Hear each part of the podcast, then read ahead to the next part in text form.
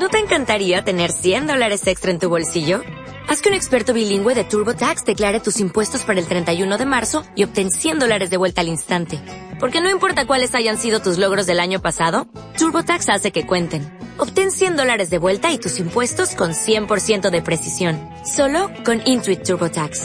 Debes declarar para el 31 de marzo. Crédito solo aplicable al costo de la presentación federal con TurboTax Full Service. Oferta sujeta a cambios o cancelación en cualquier momento.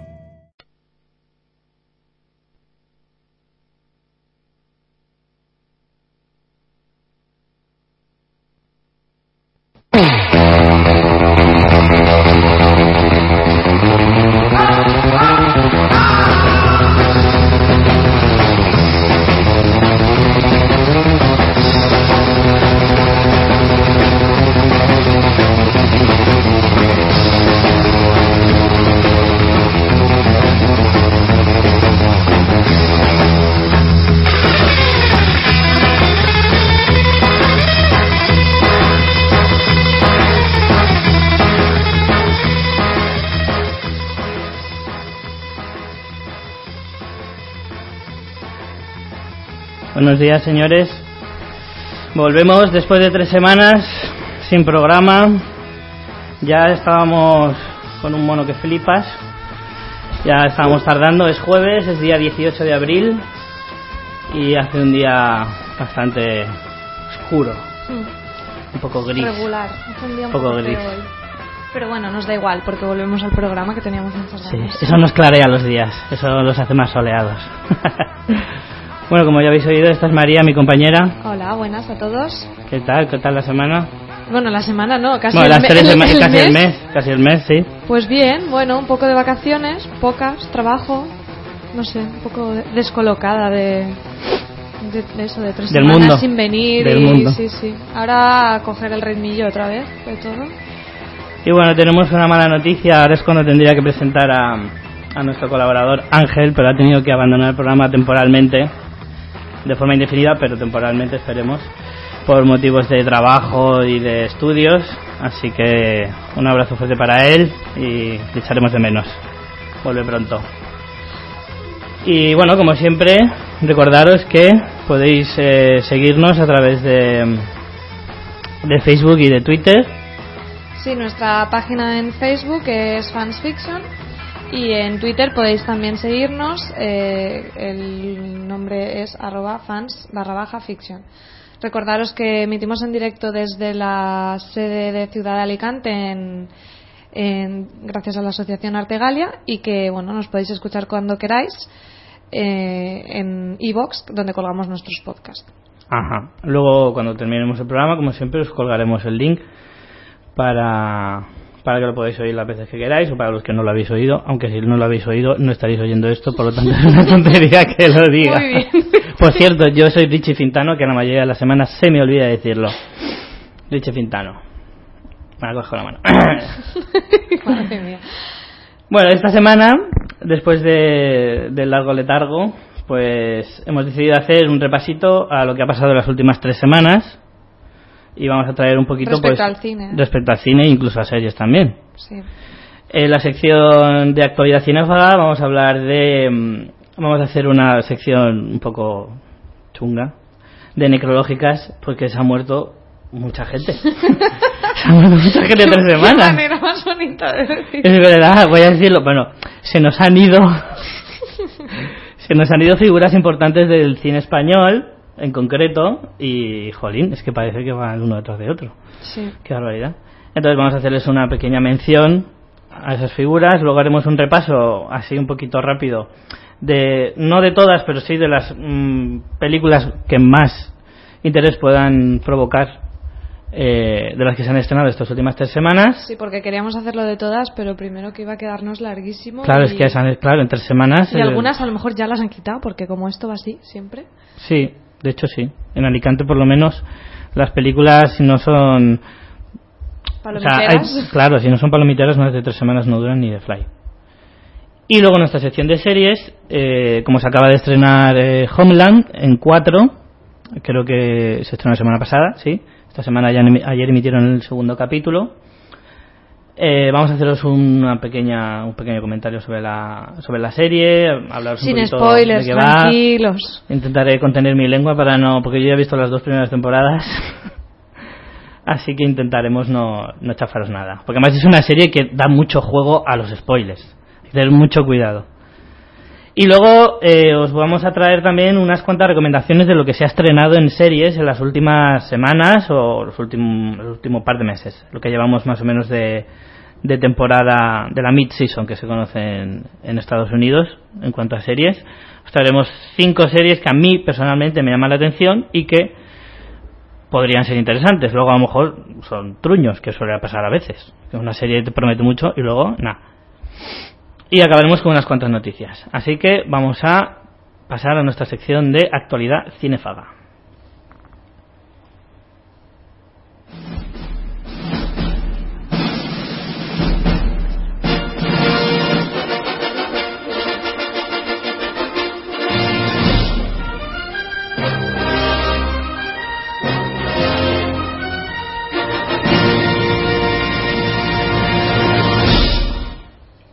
Bueno, no sé si esta música era la mejor para empezar con necrología.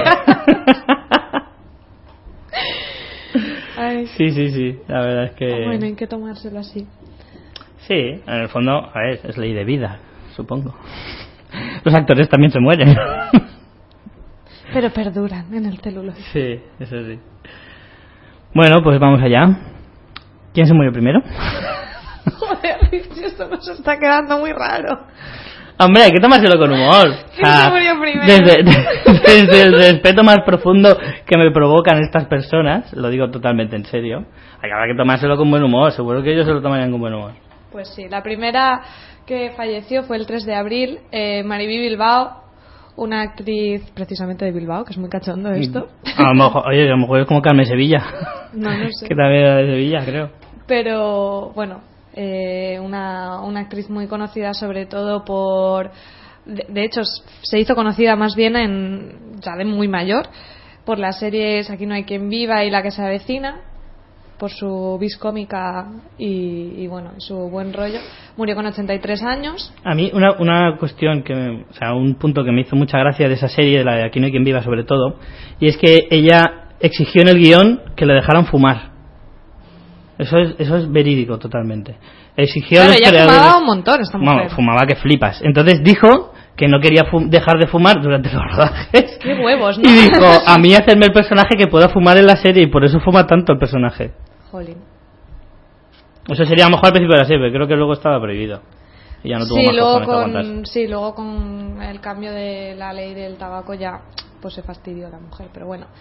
Eso, todos lo conoceréis, la conoceréis sobre todo por su por su trabajo en televisión, pero bueno, a mí me gustaría destacar de, de Mariby Bilbao eh, su trabajo en cortometrajes. Ha trabajado en muchísimos Sí, cortometrajes. eso es verdad. Y muy buenos además. y ¿eh? buenísimos. De hecho, eh, Muy buenos. estuvo, por ejemplo, con Borja Coveaga, con el director Borja Coveaga, Donostiarra. Trabajó en Éramos Pocos, que es un corto que fue nominado al Oscar en Hmm. el 2007 y de hecho ella fue a la, a la gala de los Oscars. Así que, Fíjate, que mira, que toda mira. elegancia. Después de Borja Coveaga tiene otro que también os recomiendo muchísimo. eh, luego si lo encontramos os lo ponemos en la web, que se llama La Primera Vez.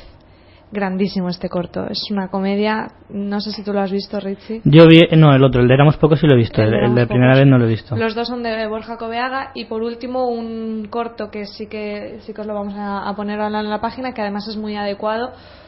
Un corto que se llama Alumbramiento de Eduardo Chapero Jackson que va precisamente de, de la muerte.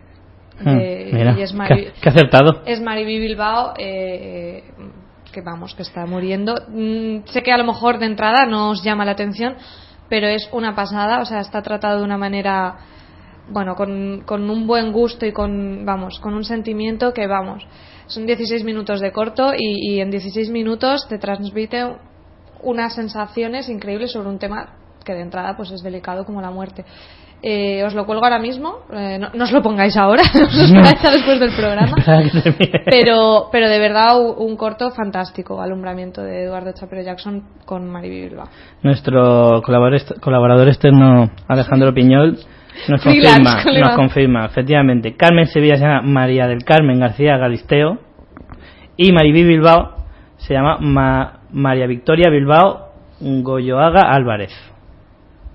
Toma ya.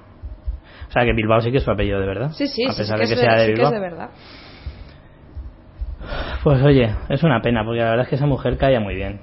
Pues sí, yo no creo que. Además, que es eso, en el tema de los cortos, que es, vale, ha trabajado, pero con, con mucha gente a lo mejor muy. mm, muy novel y todo eso, o sea, era una tía súper echada para adelante y... Y además pero que ha bueno, muerto- que tenía 83 años, ¿sabes? Que ha fallecido, ha fallecido eh, trabajando, porque seguía en la serie, la de la que se avecina. Sí, sí, no, ella estaba Ah, bien, bueno, tendría sus cosas, con 83 83 años. años, pero vamos, que estaba para aquí para allá, siempre esta mujer, y teatro también me parece que hacía, o sea, una crack.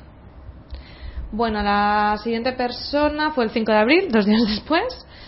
No, Eh, se han ido uno detrás de otro. Madre mía. El director Vigas Luna, más joven, 67 años, padecía, me, me parece que era leucemia. Eh, bueno, pues un director español pues muy muy importante, ha rodado tanto en, en castellano como en catalán, de hecho creo que también tiene alguna peli en inglés. Conocido La sobre de, todo la de Didi Hollywood creo que la en Didi inglés. Hollywood, no, no estoy segura porque no la he visto, me, me negué a ver eso. Ya, yo tampoco la he visto, por eso no estoy seguro del todo. Pero bueno, es, fue su última película, Didi Hollywood, pero es especialmente conocido pues sobre todo por Jamón Jamón. Jamón, jamón. Que la pusieron el otro día en la 2. O en la 1, no en la 1. Y, y yo vi de la mitad para el final. La verdad es que esa película. mm, no sé cómo catalogarla, porque me gusta, pero. mm, es que a mí, para empezar, a mí el estilo de Vigas Luna no me entusiasma. Lo siento, pero no me, no me gusta demasiado. Pero, no sé, esa película es como muy. Es que te, te juro, no sé qué decir, lo prometo. No sé qué decir porque es que es una película muy extraña. Son una historia tan.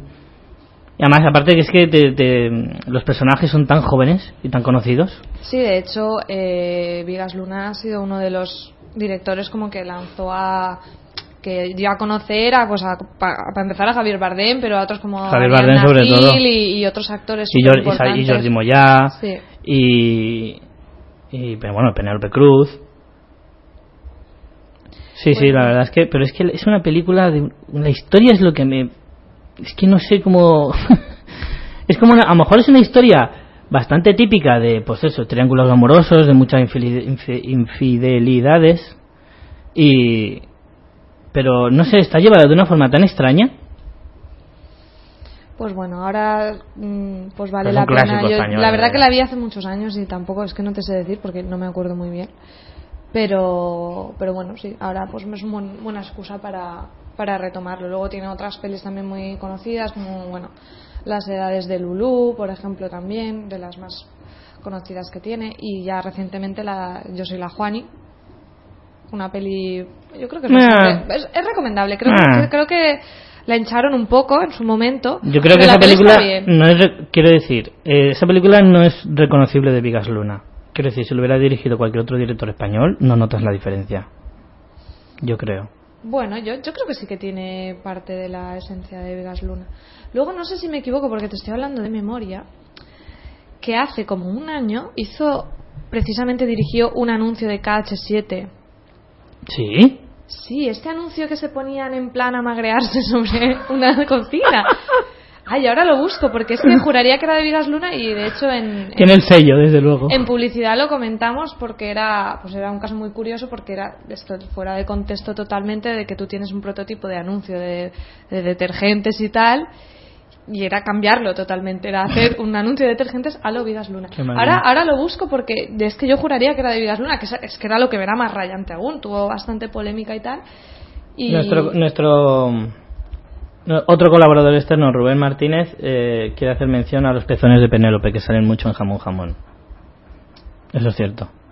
La verdad es que me pregunta que si me gustaron a mí, sí. Los pezones de Penélope siempre me van a gustar. A ver, sí, estoy mirando efectivamente lo de la campaña publicitaria de Vigas Luna de KH7. Ahora también, si no lo habéis visto, os lo colgamos también. Y bueno, por último, sobre Vigas Luna, eh, me gustaría comentar que se ha dejado un proyecto a medias con el que yo tenía muchísimo interés, porque es la adaptación de la novela de Manuel de Pedrolo, eh, del Second Origin, que es, bueno, es un libro que me encanta, podría decir que es uno de mis favoritos.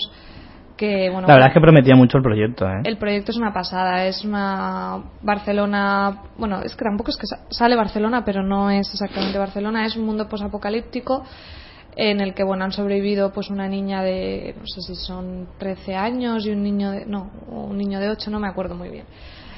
El proyecto que estaba ya en fase de iban a rodar en un mes o en dos meses y los, es una coproducción además no recuerdo con otros países europeos y bueno los productores han dicho que el proyecto irá adelante a mí sinceramente no me hacía mucha gracia que fuera Vigas Luna precisamente el que hiciera esta adaptación Sí, porque no le pegaba mucho porque el no, estilo. no lo veía muy muy claro pero bueno eh, por lo menos el proyecto eh, sigue adelante El- ya os iremos contando porque ya os digo que mm, para mí es un proyecto súper interesante Y por último, eh, pues la eterna Sara Montiel, que ha muerto la más mayor con 85 años el 8 de abril.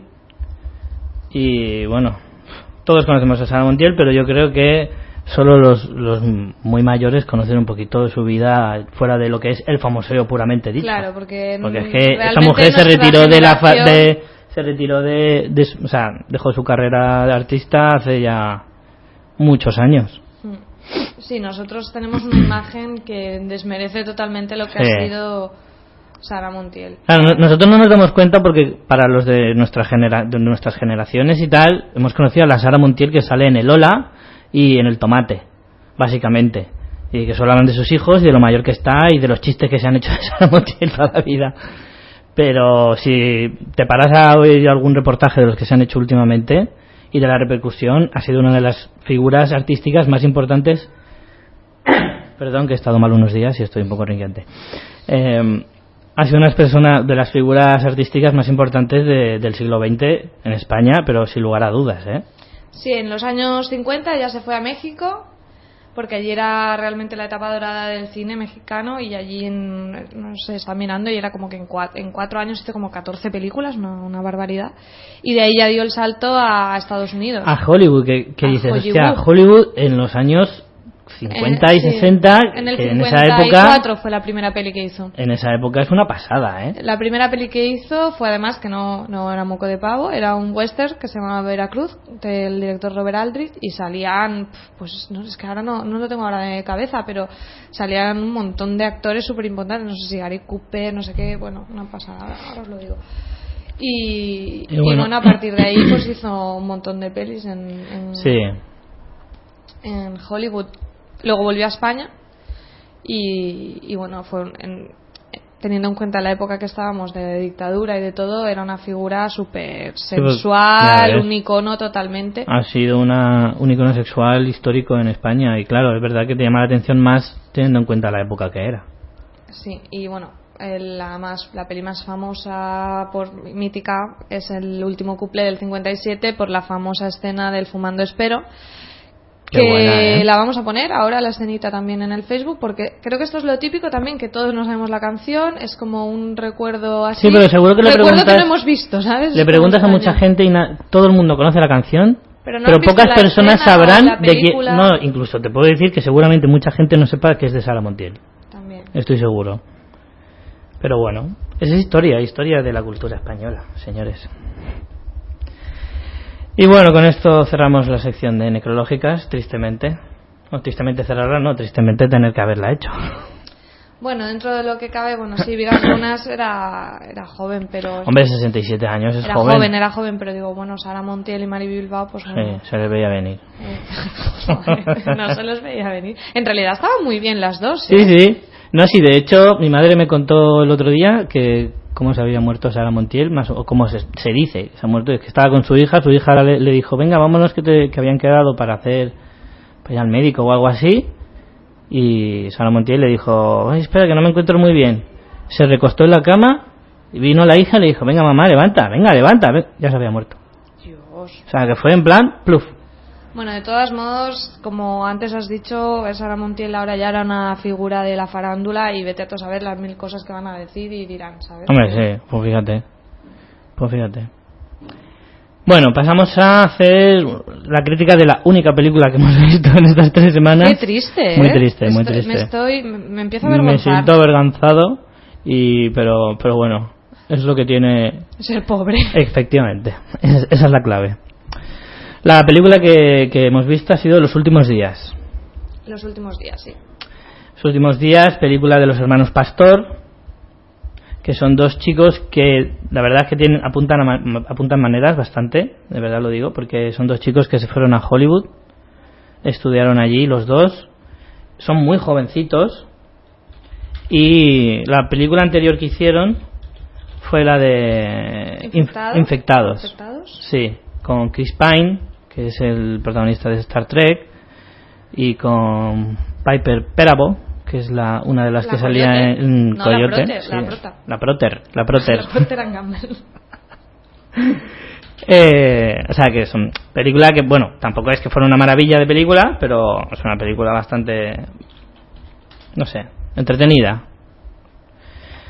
Entonces, eh, no sé, a mí me pareció, bueno, volviendo, o sea, centrándonos en la película en cuestión, Yo tenía muchas ganas de ver esta peli, ¿eh? yo también. Yo también porque a mí principalmente me gusta que se empiecen a innovar un poquito en las, en las historias, que se atrevan un poco a hacer cosas nuevas y no sé. O sea, a veces es que en España tenemos también la manía de, en cuanto vemos algo así, enseguida nos vamos a lo fácil de decir, ¡buah! Una americanada a la española.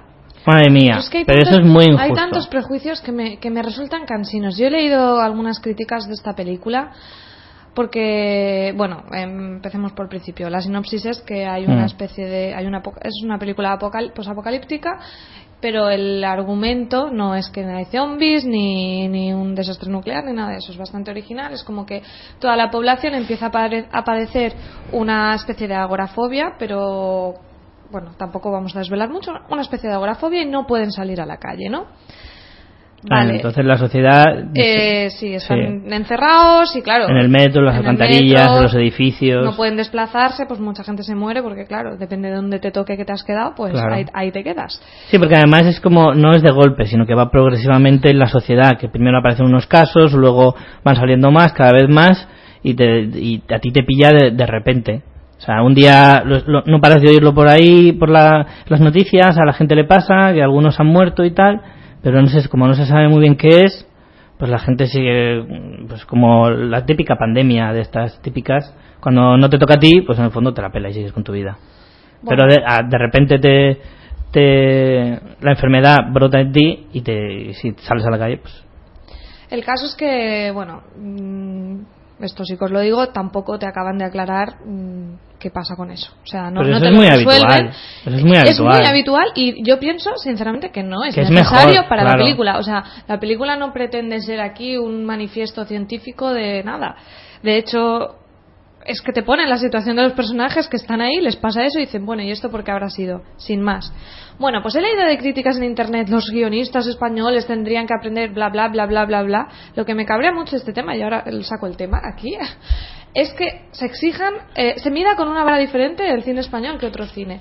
O sea, tú vas a ver una peli de este tipo americana y esa pega a lo mejor se la sacas, pero ni mucho menos empiezas. Es que los guionistas americanos, no sé qué, no sé Claro. cuántos.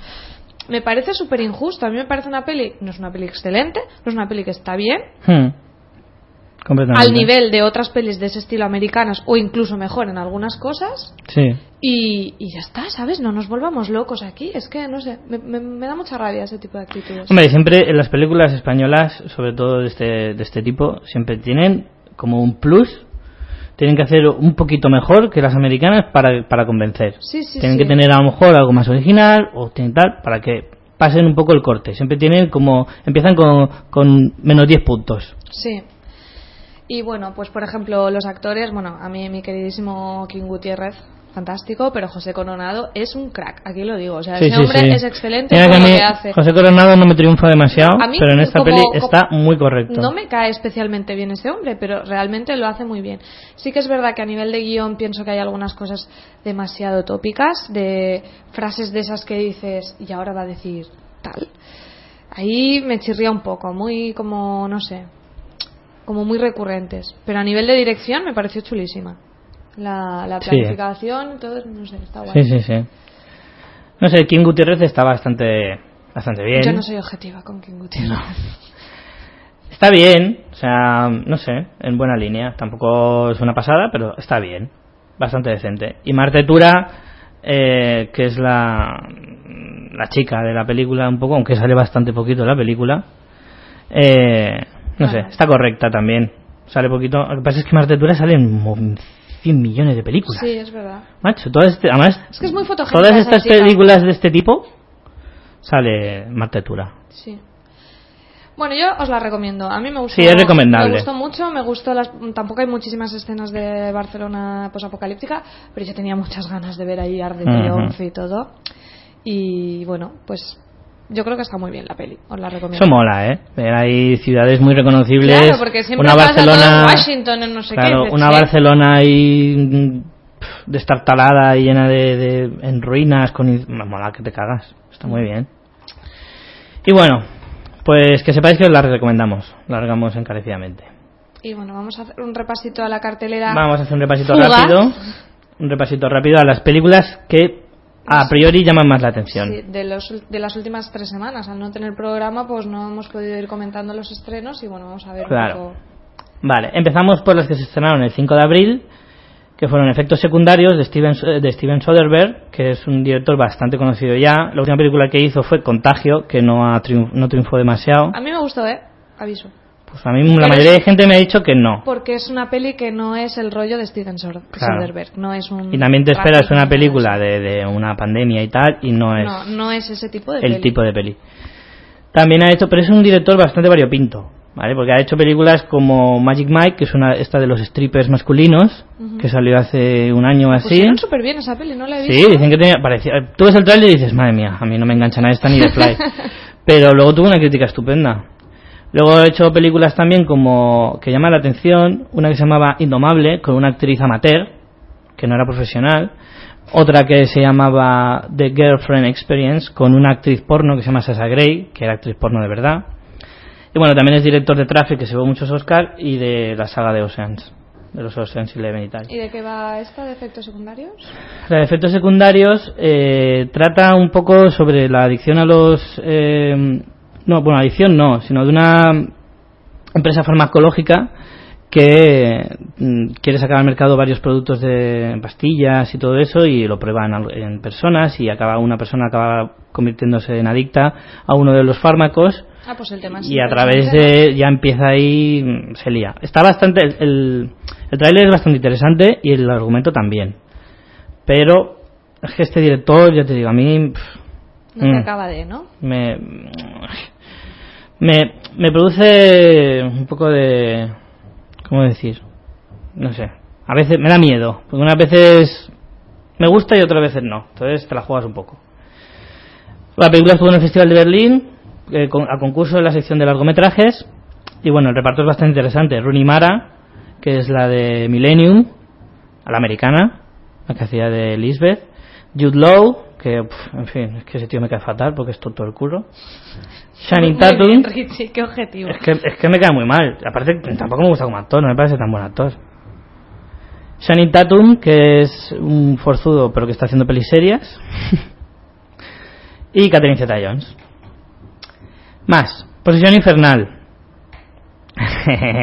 ¿Esta la has puesto para comentarla? No, esta la has puesto solo para rajar. es un remake de una peli de Sam Raimi. que todos conocéis ya. Es que no quiero, pues al final voy a acabar haciendo una sección de Sam Raimi todas las semanas. No, yo creo que es que un día tenemos que hacer realmente la sección de la lista negra de Richie y ahí ya Un te, día, te un día os sacaré, un día y que sí. te dure para una temporadita, porque si no siempre estás intentando aprovechar, dar ahí... Bueno, de esta peli tampoco se puede decir mucho. El tráiler promete mucho, pero como todas las pelis de terror, te las juegas también. Eh, es un remake de la peli de San Raimi de 1980 y... me he perdido, 81 creo. Igual me he colado, seguro que alguien me corrige ahora. Eh, el guion está hecho por San Raimi y Diablo Cody. Diablo Cody es esa stripper que se metió a guionista de Hollywood y empezó a triunfar a lo loco, ¿Es la haciendo guiones como pequeña, no, pequeña Miss no, No, no, no, la de eh, Juno. Juno, Es que tengo el O pack, Jennifer's los dos Body. Confundo. Jennifer's Body y ha hecho unas cuantas más. Y ganó el Oscar, ¿eh? Por Juno, ojo. Ojito. El reparto la es el reparto es poco conocido, es Jane Levy, Shiloh Fernández, Lou Taylor Pucci, en fin, Pues- jóvenes promesas. Pues gente. El director es uruguayo, se llama Fede Álvarez Uruguayo. y bueno, en fin. Eh, Presión Infernal para los que es una película para, para los que les guste el género. Si te gusta mucho el género te puede triunfar un poco la peli, si no, no te molestes. Tesis sobre un homicidio. Película argentina dirigida por Hernán A. Goldfried. Es su segunda película. Y los protagonistas, Ricardo Darín y Alberto Amán, son conocidos, bastante conocidos. Eh, es de los creadores del Secreto de sus Ojos y la película la verdad es que también pinta bastante bien. El Secreto de sus Ojos es un peliculón el- espectacular. Sí, un día tenemos que hablar de esta peli. Es un peliculón espectacular. Si tiene la mitad de calidad, la película ya merece la pena ver. Lo que pasa es que yo el cartel de esta peli le veo como que no, no sé, no me acaba de... Trata sobre... estupidez, ¿eh? Pero no sé. Ricardo Darín es un profesor de, de universidad, de la Facultad de Derecho, me parece. No, ¿de Derecho? Es que ocurre un asesinato delante de la Facultad de Derecho, entonces no me acuerdo si el profesor era de Derecho o qué. Pero uno de sus alumnos, él sospecha que es el, el asesino, entonces empieza una investigación por su, por su cuenta, él solo. Pinta bien. Un amor entre dos mundos. Ahí está, la iba a ver y al final no pude. Y me llamaba la atención un montón. Peli canadiense con director argentino, Juan Diego Solanas, con un reparto encabezado por Kis- joder, qué difícil es decir este nombre, Kirsten Dunst y Jim Star- Sturgess como el chico. Es un romance... eh, Jim Sturgess es el de Across the Universe. Mira qué bien. Es que esa peli es muy mala, pero me gustó. Eh, la película pues es un romance en un ambiente de ciencia ficción porque es que es difícil explicar el, el argumento sí hay como dos mundos paralelos entonces el chico se enamora de una chica que vive en el otro mundo y se obsesiona con ella y la ve por televisión e intenta por todos los medios eh, llegar a ella, pero claro, viven en dos mundos diferentes. Es que lo de explicar lo de los dos mundos es muy difícil, porque es como que viven uno encima del otro, sí, es un que poco será raro. un rollo Romeo y Julieta, pero así de pero con un fondo de ciencia ficción, no sí. sé, Le da un, toque de originalidad a eso. Es una historia de amor, pero en un mundo... Una un relectura interesante. Sí. Estrenada es el 12 de abril. Eh, Alacrán, Alacrán enamorado. Esta película a mí al principio no me llamaba la atención porque lo único que había leído sobre ella es que era de boxeo, entonces pff, bajó un poquito mi interés. Pero luego en cuanto bastante, ¿no? descubrí, o sea, empecé a investigar un poquito, la verdad es que empezó a llamar más la atención. Director Santiago Azanou es ese chico que se manco. llevó un mogollón de premios por el truco del manco en el que salía el Langui. Eh, el reparto es de Alex González, que es un chico que ya está pegando bastante pelotazo. Estuvo en Hollywood, haciendo, salía eh, como uno de los mutantes de X-Men. Ah, sí. Sí. Chico, No dice ni una sola frase en toda la peli, Bueno. pero sale en la película. Entonces está bueno, ¿no? Quieres decir. Sí, sí, sí, sí, es el guaperas, típico. Sale la de X-Men eh, First Class. Qué inglés, Richie. ¿Has visto? Eh, comparte cartel con Miguel Ángel Silvestre, el duque, bien conocido es. Judith Yacaté, que es una actriz eh, de color, no voy a decir negra o negrita, que luego me, me No, di todo. negra. ¿Y de color? ¿De qué color? Digo, es verde, negra. verde, es de color verde. Eh, Carlos Bardem, que ojo, porque la película está basada en una novela escrita por el mismo Carlos Bardem, y ella- él también ha escrito el guion para la película, que eso me llamó mucho la atención. Y tiene un papel secundario Javier Bardem también. Sí, pero que lo ponen ahí para que venda. No, pero por lo visto tiene un papel importante. No sé cuánto sale la peli, pero el papel parece bas- bastante importante. Resulta que tanto Alex González, que es el protagonista, como Miguel Ángel Silvestre son dos amigos del barrio de toda la vida que están metidos en un gimnasio de boxeo y tal, y que están metidos, son skinheads. Están metidos en una asociación neonazi y el, el que dirige la asociación es Javier Bardem. A mí me suena un poquito, salvando las distancias, un poco American History X a la española. Porque resulta que el protagonista Alex González se enamora de una chica cubana, entonces claro, los de los neonazis le dicen qué haces con una mujer de color y tal. Entonces no es exactamente el mismo argumento, pero va un poco dirigido o parecido. Pinta bien. Los ilusos, director Jonás Trueba. Este es el director que, que me contaste, ¿no? Que me comentaste que por lo visto tiene solo una solo una copia de la película y que va Sí, es una peli, ciudad por ciudad. O sea, es peli independiente al, al Man- máximo a más no nivel. poder. O sea, la han rodado rollo sin guion. eh, las, ah, en las eh, inmediaciones de la Filmoteca de Madrid. La han rodado en blanco y negro para abaratar costes. Fíjate. Y bueno, Jonas Trueba eh, ha hecho esta peli que va sobre el cine y sobre la dificultad de hacer cine. Y por lo visto creo que solo hay una copia. Esto no, no, no sé muy bien porque lo vi, lo vi en las noticias, pero no me acabo de quedar muy claro si efectivamente solo hay una copia y el director va con esa copia a los cines en los que se proyecta. O sea, por ejemplo, el estreno fue... Eh, ¿qué, qué fecha has dicho? El día... No he dicho. Ah, sí, el, el, 12 el de 12, abril. 12 de pero en realidad fue el estreno pues sería en Madrid en, en tal cine Claro. pero a cada ciudad pues irá llegando en, en, una, en una fecha con el director también es una manera me parece un aliciente interesante porque si luego tú tienes posibilidad de hacer una pequeña tertulia con el director es, es, Sí, es una buena manera aparte es una película que de otra manera hacer copias hubiera sido carísimo hubieran durado nada porque es una peli muy independiente, pero que de esa manera, por ejemplo, yo si viene a Alicante, si, vamos, si nos entramos que viene a Alicante, lo comentaremos porque es muy interesante. El- la manera, porque es un proyecto planteado desde una manera diferente, desde, desde el proceso de rodaje hasta la propia distribución. Yo del argumento, de la sinopsis me leí y habla un poco eso, de lo que es el mundo del cine por dentro. Eh, según decían en Film Affinity, habla de, de cómo, cómo un cineasta eh, se quiere, se propone hacer películas y qué hace un cineasta cuando no hace películas, eh, cómo se inspira, no sé, es bastante eh, evocadora para los que tenemos la ilusión o, bueno, ilusión. o el sueño de trabajar en esto algún día, o en otra vida a lo mejor. Eh, Yo ya opto más por lo de otra vida. sí. Entonces es bastante, no sé, llama la atención. Y bueno, El reparto. Es, es su segunda peli. La anterior era esta de. Todas las canciones hablan de Todas mí. las canciones hablan de mí que tuvo bastante buena crítica. La En el reparto están Fran- En el reparto están Francesco Carril, mi amada Aura Garrido y Vito Sanz, entre otros. Oblivion. Está la, aquí la mm, palomitera, Palomitera, one sí. de las que tenemos ahora en cartel.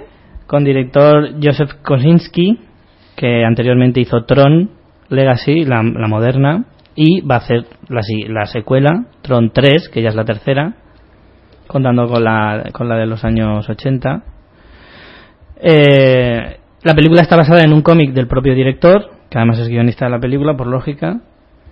Y bueno, protagonista Tom Cruise, Nicolás Coster-Waldau, que es nuestro Jamie Lannister de Juego de Tronos, Morgan Freeman, Olga Kurilenko, Zoe Bell. Zoe Bell la he querido nombrar porque es una es una especialista de estas de cine que sale mucho en las pelis de Tarantino. De hecho, sale en Death Proof, que salió, la hicieron el otro día en la tele. Y es la que va encima del capó. Es una chica reconocible. Y Melissa Leo, que es una ganadora de Oscar que salió, que ganó un Oscar hace 4 o 5 años, como mucho. Bueno, la película, pues ciencia ficción. Tom Cruise es un de los pocos habitantes que quedan en la Tierra en el año 2073 o por ahí. Sí, 2073. Es que ya con que salga Tom O sea, que es un futuro. perezón. Pero si Tom Cruise mola, la gente es muy injusta Ay, con él, a mí me cae muy bien. No, a mí no. O sea, como persona no es, No, no, es, no, no mucho. Pero a mí me parece un muy buen actor. Lo que pasa es que en los últimos años se ha apalancado, pero el Tom Cruise de los años 90 era una pasada. Hacía unas películas espectaculares. Lo que pasa es que luego pues se perdió, se fue a hacer el gilipollas haciendo cienciología y claro, es lo suyo. En fin, película palomitera que Number one. todos habéis oído hablar de ella probablemente, porque sale en todas partes. The Wonder. Ahora vamos al punto, al polo opuesto. Sí, al polo opuesto completamente. Que curiosamente tienen una actriz en común, que es Olga Kurilenko, que también sale en esta. Fíjate tú. Director Terrence Malick. Para que veamos que en el cine hay tiempo para todo. Sí, sí. Terrence Malick es un director que, para empezar, oí una vez que no, es- no hay fotos de él. ¿Cómo no va a haber fotos de él?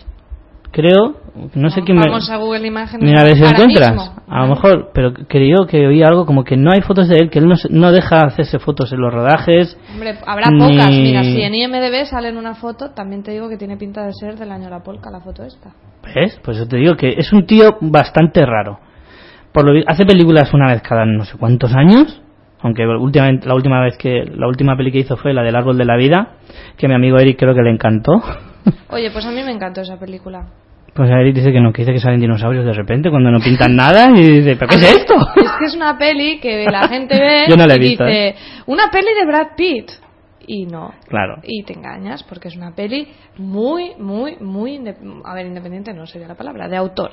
De autor. Muy, muy, de muy de autor. muy De, hecho, cultureta. creo que en algunos cines ponían que si te salías te devolvían la entrada. Imagínate la de gente que salió peleándose para que al final pusieran el cartelito. Pero bueno, mm, a mí me parece una peli preciosa y que te transmite unas emociones que a mí pocas pelis me han transmitido de, sobre la infancia y, y bueno, y, Brad Pitt es Dios. Ya, Brad Pitt es que ya sabemos todos que es. En fin. Pero bueno, tiene otras pelis también más conocidas, por ejemplo la de la delgada línea lo- roja. Loja. Loja. Eso en chino. Bueno, en el reparto nuevo- tenemos nombres. nuevo. Tenemos, nuevo, eh, tenemos nombres importantes: Ben Affleck, Olga Kurilenko, Rachel McAdams o Javier Bardem, que repite. Ah, Bueno. ¿sale Javier Bardem en esta, mira. Sí. Película que estuvo en el Festival de Venecia, se llevó el premio Signis, nominada al León de Oro, mejor película. En fin, película de estas, pues. Pues eso, de autor, a tope. Y vamos con las que se estrenan esta semana, las que se estrenan mañana, 19 de abril.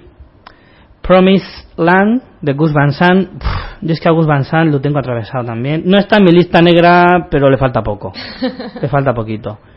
Es autor mm, y, mm, ¿cómo se dice? culpable de películas como el remake de Psicosis, que madre mía, ¿A quién se le ocurre? a quién se le ocurre.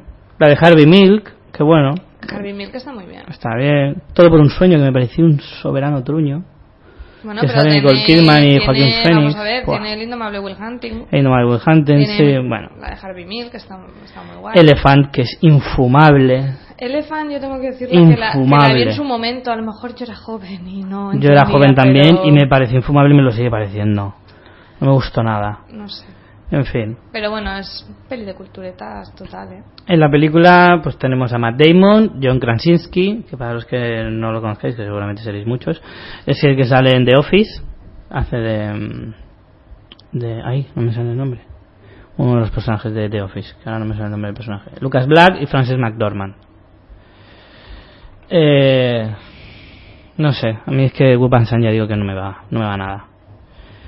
Más feliz, On the Road, director Walter Sales, director brasileño en una peli francesa. Película que estuvo en el, en el Festival de Cannes, en la sección oficial del concurso. Eh, la última película que hizo este director, bueno, no la última, pero de, las más conocidas es Diarios de motocicleta.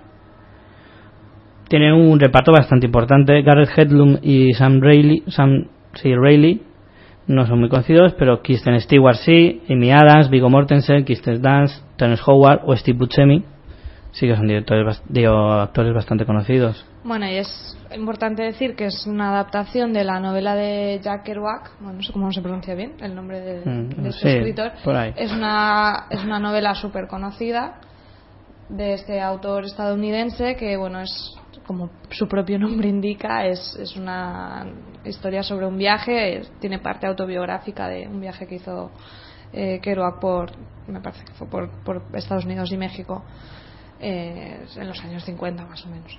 Entonces, bueno, eh, yo esta peli la veo interesante, me gustaría, me gustaría ir a verla.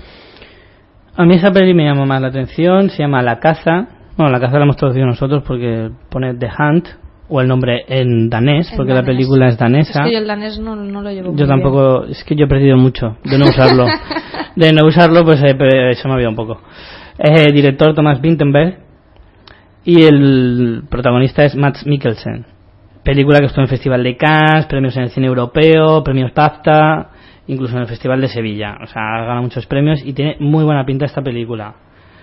Eh, la historia es un poco tras un divorcio difícil, un hombre de 40 años ha encontrado una nueva novia y quiere mm, volver a tener una, o sea, reconstruir una relación con, con su hijo adolescente con el que no se va bien, pero por culpa de un- una mentira, un rumor que se extiende, empiezan a acusarle de, creo que de abusos sexuales o algo así, y entonces empieza ahí un, pues, este tipo de películas en las que hablan un poco de ese tipo de cosas.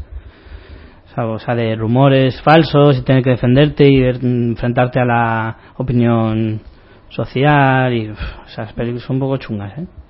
Son durillas, pero durillas, pero esta tiene muy buena pinta.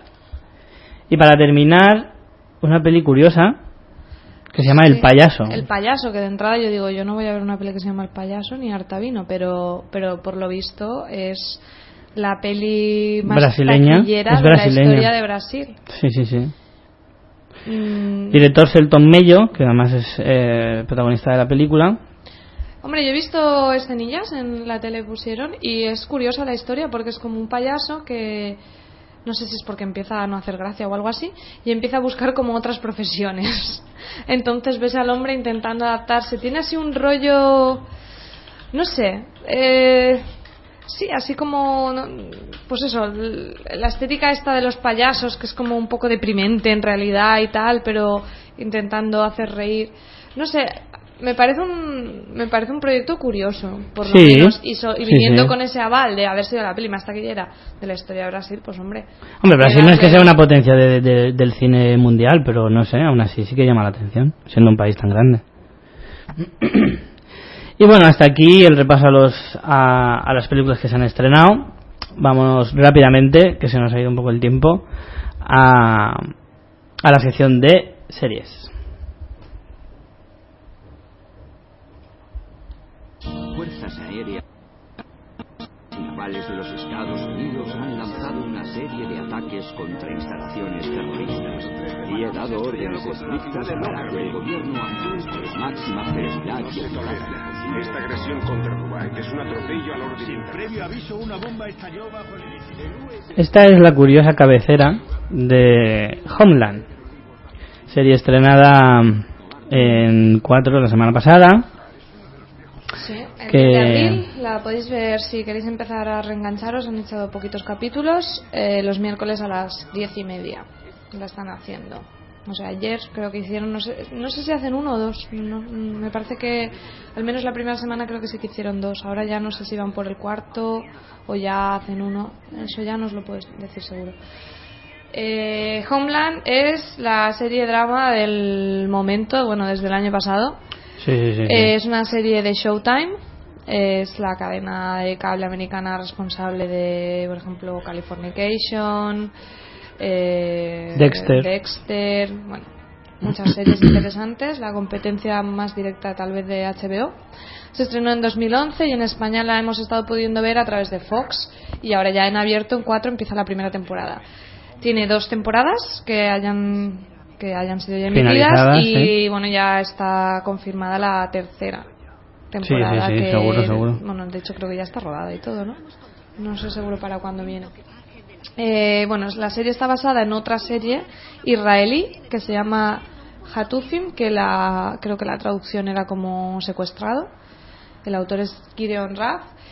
Y bueno, el argumento. Eh, bueno, antes que deciros el argumento, quiero deciros que no os dejéis engañar por el cartel o porque la hayan echado en Fox y que parezca que tenga un tinte así americano a lo, a lo serie Navy, porque es todo lo contrario. Para nada, para nada. Es una serie que no, no, tiene nada de América nada. Yo la primera vez que oí de esta peli, digo de esta serie, me tengo que reconocer que me llevó los prejuicios y al ver el cartel y ver un poco tal, me recordó enseguida a esa bazofia absoluta que hacían en la sexta semana Jag. Esa serie militar de, de que hablaba solo de, de, casos militares, mm, no sé, era un truñazo y era infumable. Entonces, claro, me imaginaba eso, mezclado con Navy y tal, y yo dije, madre mía, esto, a mí esto no me llama nada. Por eso vamos en preaviso de que no hagáis caso al cartel y ya mm, no os perdáis esta fantástica serie por, por eso.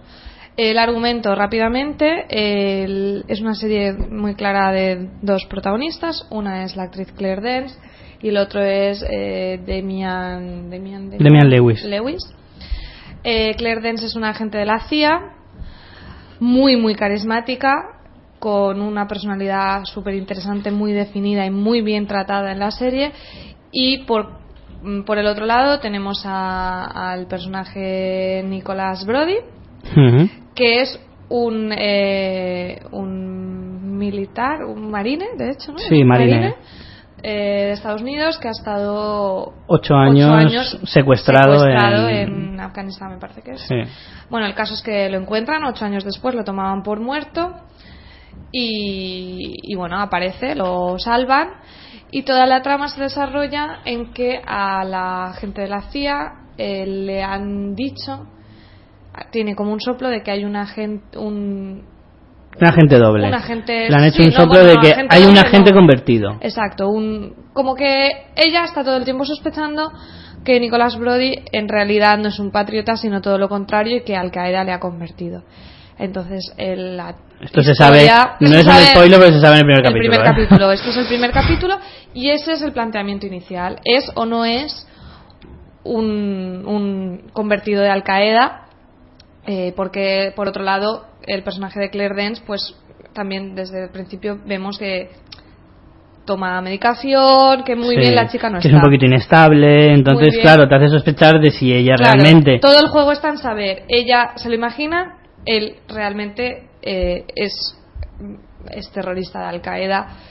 Y bueno, Claro, la serie eh, juega un tiene poco, una pues- intriga increíble. Claro, la pasada. serie se basa, pues eso, en jugar un poco con qué es real, qué no es real, que el- pues, todo gira en torno a conspiraciones, traiciones, quién es bueno, quién es malo, quién es más bueno, quién es más malo.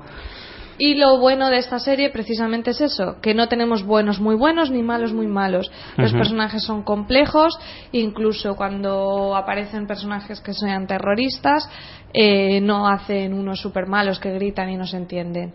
Eh, entiendes muchas cosas de, a ver, sin, a- al final estamos hablando de una serie americana, pero que ni, ni mucho menos va a justificar el terrorismo, pero le da una imagen mm, seria. No es una serie de acción de No, no, no, para eh, los malos y hacen cosas malas. Ni tampoco, ni tampoco ensal- ensalza en exceso la supremacía estadounidense. No, no, al De revés. hecho, al contrario, también se lleva su parte de crítica Claro. dura, ¿eh? Es bueno, Vale. por eso digo que no os dejéis engañar porque por ejemplo la echen en la Fox y puede aparecer una serie más pues eso, más rollo de tiros y ya está, porque tiene un, un trasfondo súper interesante, pues eso que habla del terrorismo y otros temas, por ejemplo, como os digo, la protagonista Claire Dance eh, sufre, bueno, está- también se puede decir como un trastor- trastorno Sí, porque bipolar. eso también se sabe en primer y segundo capítulo. Se sabe enseguida que ella tiene trastorno bipolar, que es una enfermedad mental, y me parece súper interesante que hagan un protagonismo, a un protagonista con una enfermedad mental, que me parece que es romper muchísimos tabús Sí. de unas enfermedades que a día de hoy siguen estando muy mal vistas y siendo un estigma social. Creo que de hecho, y por lo que he leído, está bastante bien retratado lo que es este trastorno. Y, y, bueno, es, es otro aliciente más para ver una serie que, que, como os digo, no es nada simplista. A mí un detalle que, me, que quiero decir de la chica esta, y es que yo la llamaba cuando empecé a ver la serie, la comentaba con una amiga, Esther, que también la veía al mismo tiempo, y yo le decía, ya está la Pucheritos Claire. A mí me parece que lo Pucheritos. muy bien. Se pasa toda la serie haciendo pucheritos y poniendo mi cara de, "Mm, voy a ponerme a llorar. Eso me da mucha rabia, me da mucha rabia. Exagerado, no, no eso tanto. de son, joder, macho. De los 24 capítulos que lleva la serie, por lo menos en 16 se pone a llorar y a hacer pucheritos. Me pone negro, tío, porque además hay una cosa que me da mucha rabia. Y es que mm, enseguida eh, retratan en las películas y en las series, en cuanto una mujer lo pasa mal o está agobiada, se echa a llorar. Y eso está, me parece fatal y muy sexista, de hecho. Porque es una tía, es un agente de la CIA, que ha estado en, en- en Afganistán y en Bagdad y en no sé qué, haciendo un montón de cosas. Es más dura que las piedras, pero le dices cualquier... ¡Ay! Se pone a llorar. Venga, va. Bueno, yo no- es que no he tenido esta sensación cuando la veía. Pues de yo que sí, me da mucha rabia. exceso, la verdad, no sé, ahora Eh, yo estoy pucheritos, viendo, pucheritos. estoy viendo ahora la segunda, sí que es verdad que en la segunda a lo mejor sí que lo he notado más, pero también es verdad que, bueno, sin hacer spoilers, la situación del personaje es distinta. Además, con lo guapa que es esa chica, cuando se pone a hacer pucheros es fea de cojones. Mí me parece que lo hacen genial y el, el Damien este también lo hace El Damien mola, mola, me gusta bastante. Salía en una peli, en una otra serie que se llamaba Life, que era un poquito, que la pusieron una temporada en Telecinco después de CSI, porque tenía un estilo parecido. Y la verdad es que el tío mola, está correcto. Para ser pelirrojo, Es un pelirrojo. Otra cosa que me parece muy interesante es que se eh, se separa muy claramente lo que es Islam de lo que es los radicales y Sí, tal. sí, sí. Lo- lo- lo- Eso es súper interesante y, y es una cosa que chapó, ¿sabes? Porque para esto los americanos son muy cerraicos. Me parece, vamos, tampoco es que aborden el tema eh, súper en profundidad, pero No, pero a mí me llama la atención con el respeto con el que, le- sí, con me, el me parece que ¿eh? es- es- está muy bien. O sea, que no caen en súper topicazos No, y, hay buenos y malos en todos los lados y eso también está muy guay. Y bueno, para deciros un poco, ganó el, el Globo de Oro Mejor Serie Drama en el año, el año pasado y este año otra vez, ¿no? Si Sí, al- de hecho, desbancó a, a Mad Men, A Mad Men, que, que llevaba años arrasando y ganándolo años. todo, y, y claro, ver una después de que una serie ganara tantos premios, llega otra y le quita el puesto, Sí, en fin- Estados un Unidos fin se vuelven ciclo, locos. sí. Sí, y luego los, los actores también ganan Sí, los sí, sí. de Oro, ambos. Que den subió a recoger su premio y se puso a llorar. Jolín, Richie, ¿vas a quitar las ganas a la gente de ver esta fantasía? No, no, la serie mola, pero la tía es un poco... Es que a mí, es que a mí el personaje tampoco me cae excesivamente bien. Me parece un poco... En fin. Ver la serie, está muy bien, la verdad. Es Así muy recomendable. Ahora tenéis la oportunidad de verlo en cuatro si queréis los miércoles. Y bueno, en Fox no sé por dónde andarán o si las están repitiendo. La verdad que ando desconectada de eso. ¿De qué? En, de en Fox, en, si las están Ah, bueno, otra vez o no, no sé muy bien.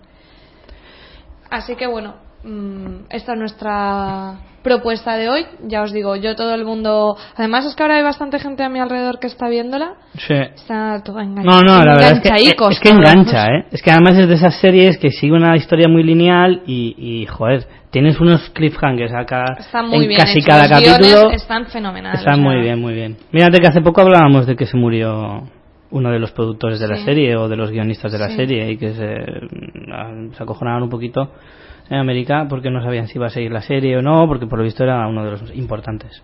Pero no, la serie, la serie va a continuar y, y parece que va a tener igual de buena pinta. Bueno, para finalizar la sección de series os voy a hacer unas, recomenda- unas recomendaciones. Así, esto, a ver, Con pies puntillas, ¿eh? Sí, con pies puntillas. en- Entenderme bien. O sea, yo recomiendo porque a mí me parece que tienen buena pinta. Luego Pero estas que no las series hemos visto aún. no las hemos visto. Bueno, hay una a la que he visto el piloto, nada más.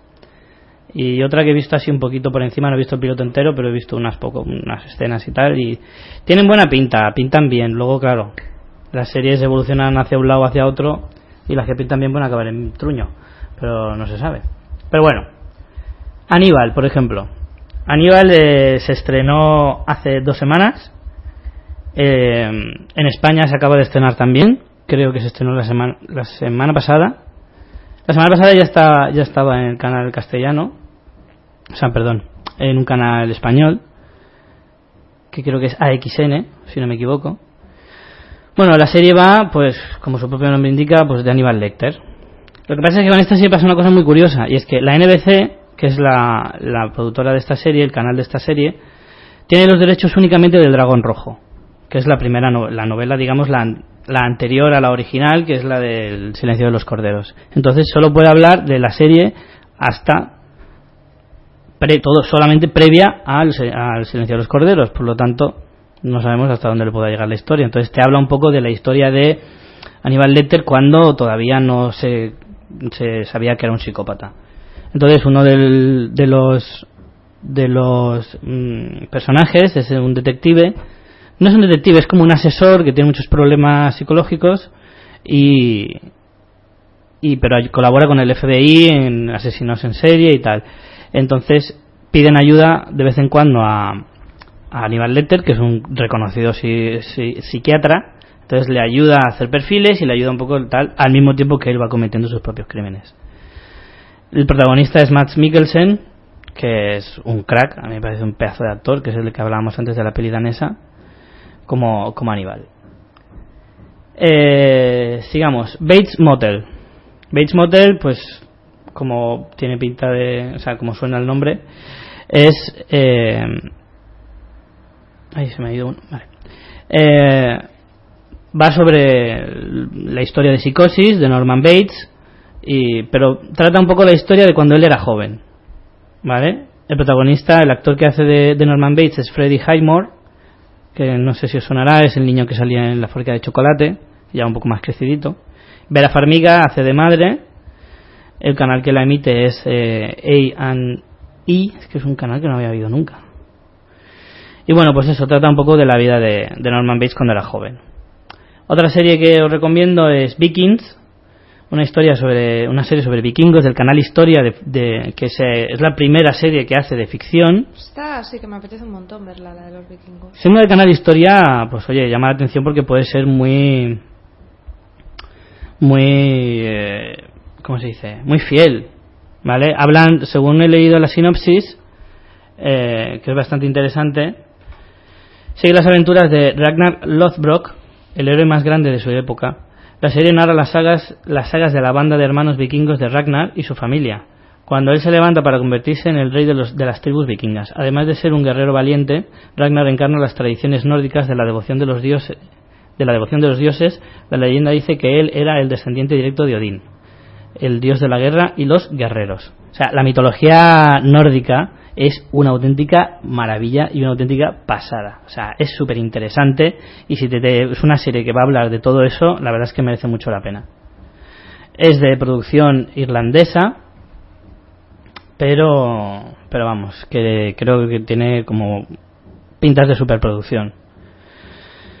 Y por último, Reaper Street, una serie de, de, la BBC británica. Lo cual ya es un aliciente y a mí ya me dicen, a mí me dicen HBO, BBC, venga, me lo trago todo. Los británicos son unos casi, la BBC es el canal más importante de del Reino Unido en cuanto a en cuanto a todo. en cuanto a todo en realidad, sí.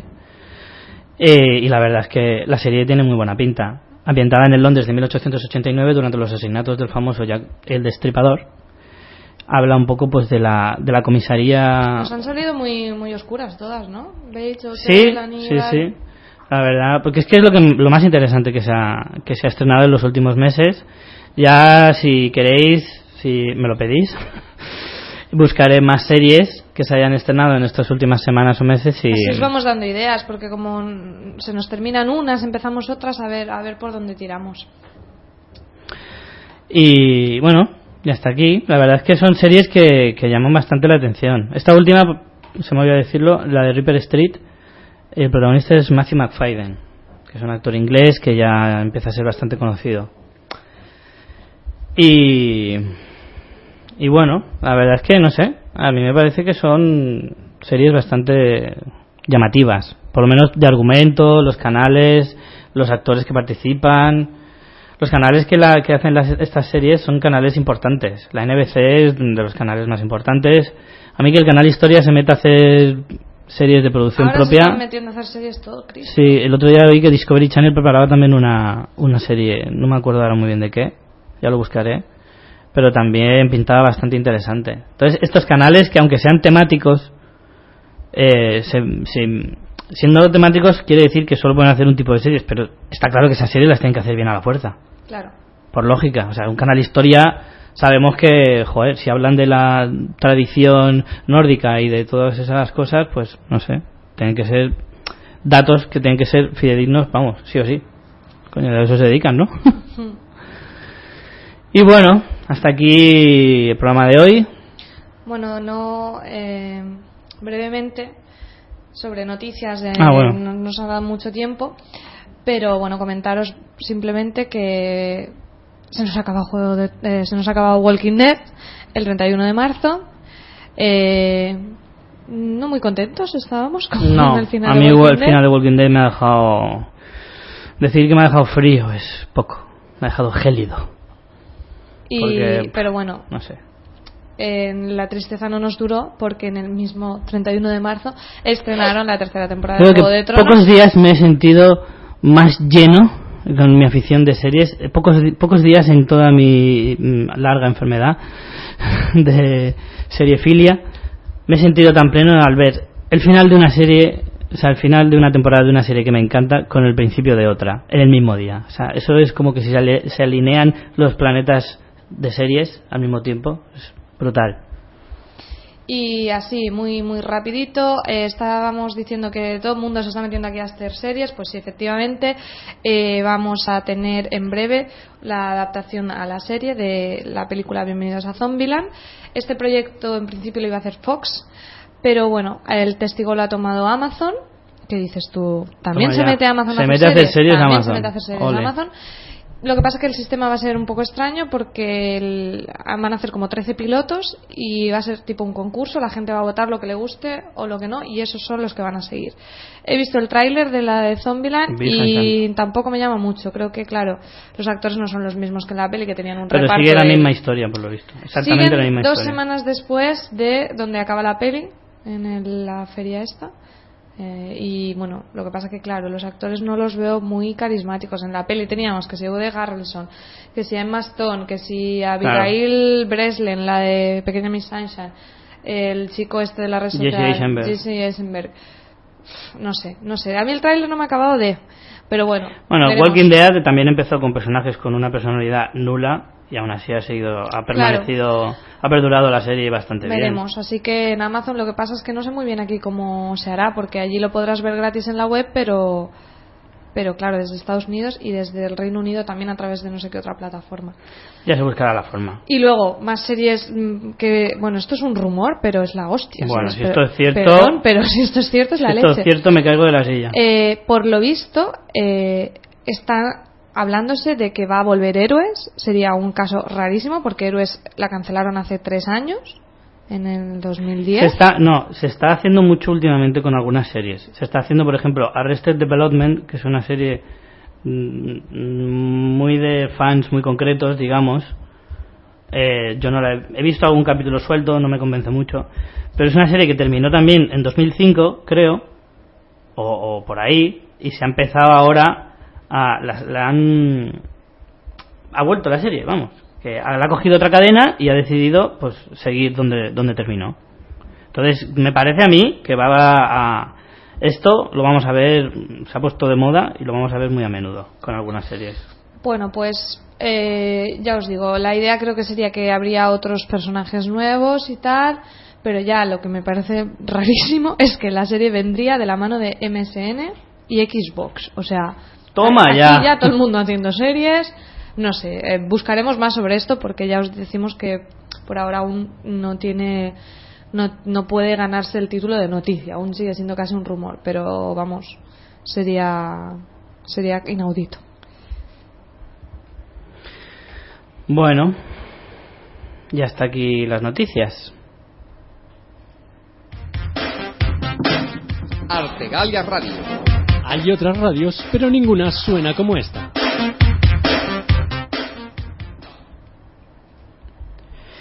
Y bueno, para despedir el programa de hoy, como siempre, os traemos una cancioncita. Hoy me he decantado por una canción de un grupo que se llama Block Party y la canción se llama This Mother Love.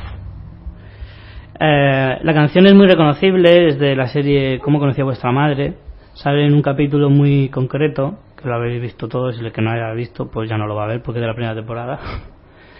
Es el capítulo en el que Lily se va y deja a Marshall y, y este Ted vuelve con. O sea, empieza a salir con, con Robin y tal. De la primera temporada, creo que es el último capítulo. Que es el momento que baja el del taxi y se lo encuentra en las escaleras lloviendo con el anillo. tal. La canción esa me, me- me gustó mucho y bueno, es la que con la que cerramos hoy el programa. Así que bueno, hasta la semana que viene y.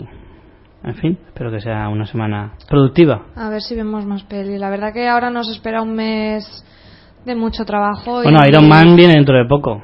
Que esa yo sí que tengo un mazo de ganas de verla. Mazo ganas, ahí me ha, sonado ahí el espectador palomitero. Mazo ganas de verla, tío. Sí, a ver, es- ya te digo, estoy de series estoy con la segunda de Homeland que me la voy a ventilar esta semana. Y ah, yo quiero hacer un pequeño comentario muy rápido, muy rápido. Ayer vi por el final de una serie que termina, que se llama Wit, después de ocho temporadas.